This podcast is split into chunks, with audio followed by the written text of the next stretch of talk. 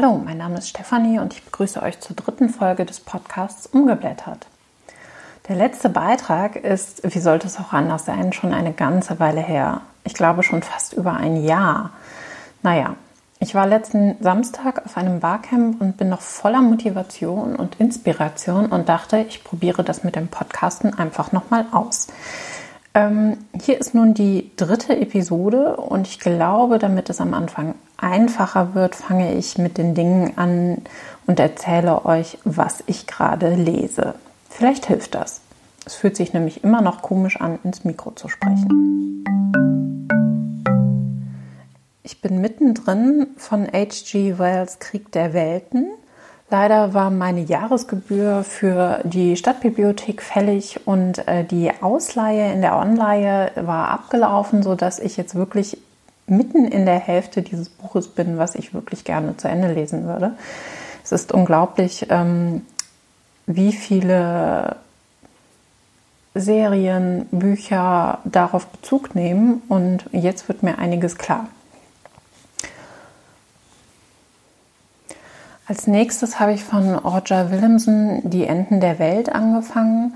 Das sind ähm, Reisegeschichten oder kurze literarische Reisebegegnungen, ähm, die man regelrecht genießen sollte. Es ist etwas, was man nicht schnell lesen kann. Er ähm, ist fast einmal um die ganze Welt gereist und hat die Enden der Welt aufgesucht, spezielle Orte, wo man besonders merkt, dass man wirklich am Ende der Welt ist und ähm, hat darüber geschrieben.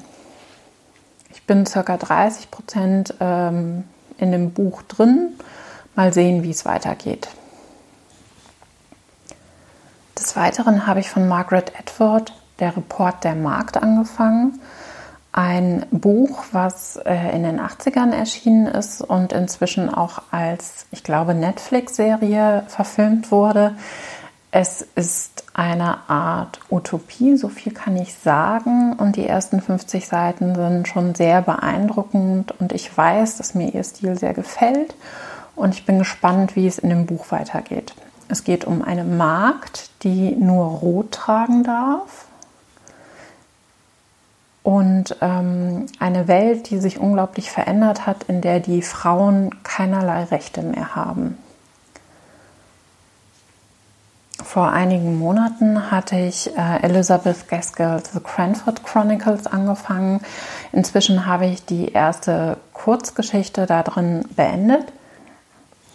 Diese Geschichte hieß Mr. Harrison's Confessions und es war eine wunderbare, witzige, ähm, abwechslungsreiche kleine Geschichte eines Arztes, der in ein kleines Kaff versetzt wird und dort äh, sämtliche äh, Frauen dazu bringt, dass sie denken, sie wären mit ihm verlobt.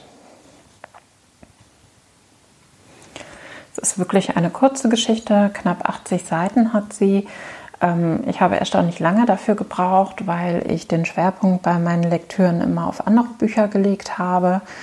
Die äh, nachfolgende Geschichte heißt dann tatsächlich Cranford und ähm, beinhaltet den Rest des Buches und ich bin sehr gespannt, wie es da weitergehen wird.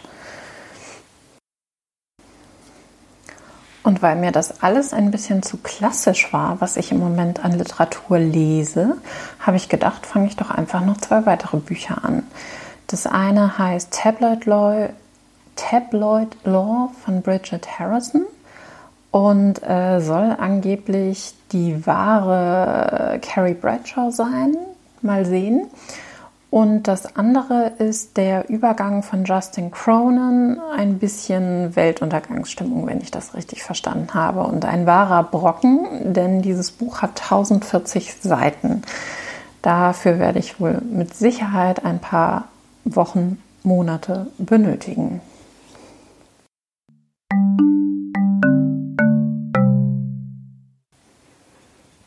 Des Weiteren habe ich noch ein paar Hinweise für euch.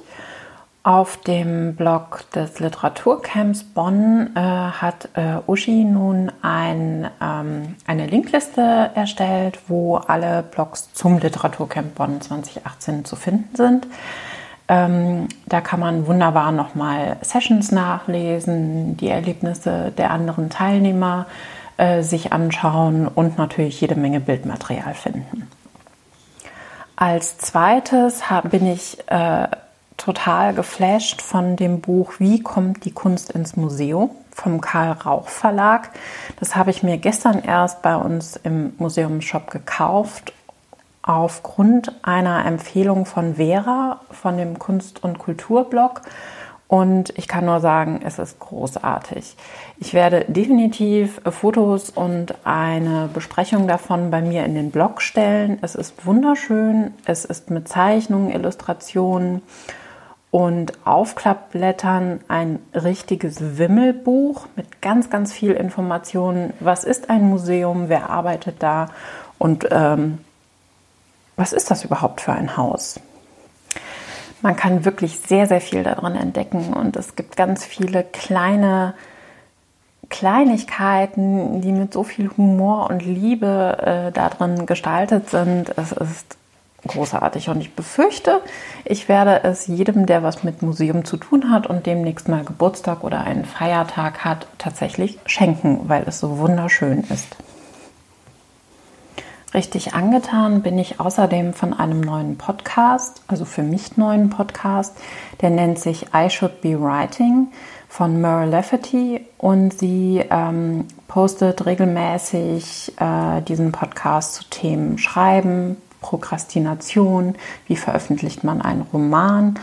Und ähm, sie erzählt in ihrem Podcast unglaublich ehrlich und ähm, abwechslungsreich.